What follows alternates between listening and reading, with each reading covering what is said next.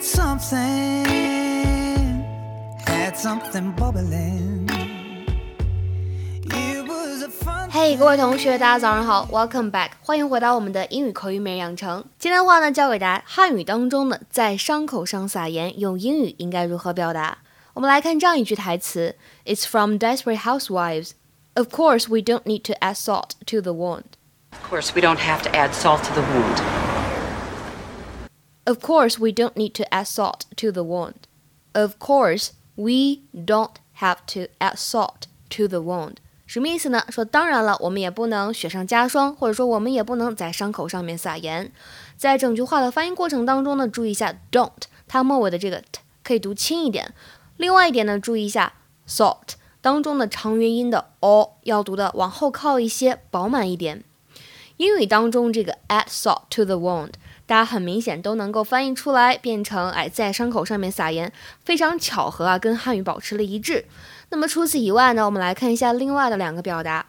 刚才的对话当中呢，有这样的一个部分 Listen, I was just getting dinner ready. Say no more. I'll get out of your hair. No, no. Listen, I was just getting dinner ready. Say no more, I'll get out of your hair. 哈，我懂了，那我不打扰你喽。Say no more 意思就是不必再说了。哦，我懂了。It is used to show that you understand exactly what the other person is suggesting. 表达的就是，哎，别人表明或者说别人暗示的意思呢，你明白了，不必再说了。比如说，看下面这个对话：I saw him coming out of her flat. Say no more. 跟你说，我看到他从他的公寓里面出来。行了，行了，我知道你意思了，不必再多说。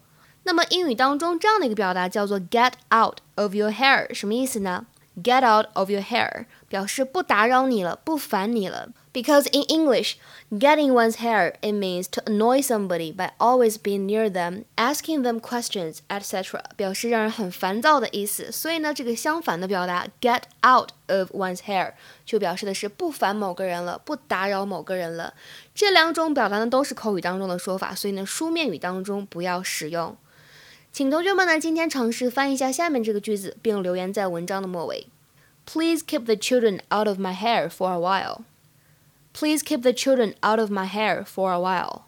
Please keep the children out of my hair for a while. 什么意思呢？欢迎各位同学的踊跃留言。OK，那么今天的分享呢就先到这里了。See you guys tomorrow，明天再会。 I had the spring in my step, like walking on trial.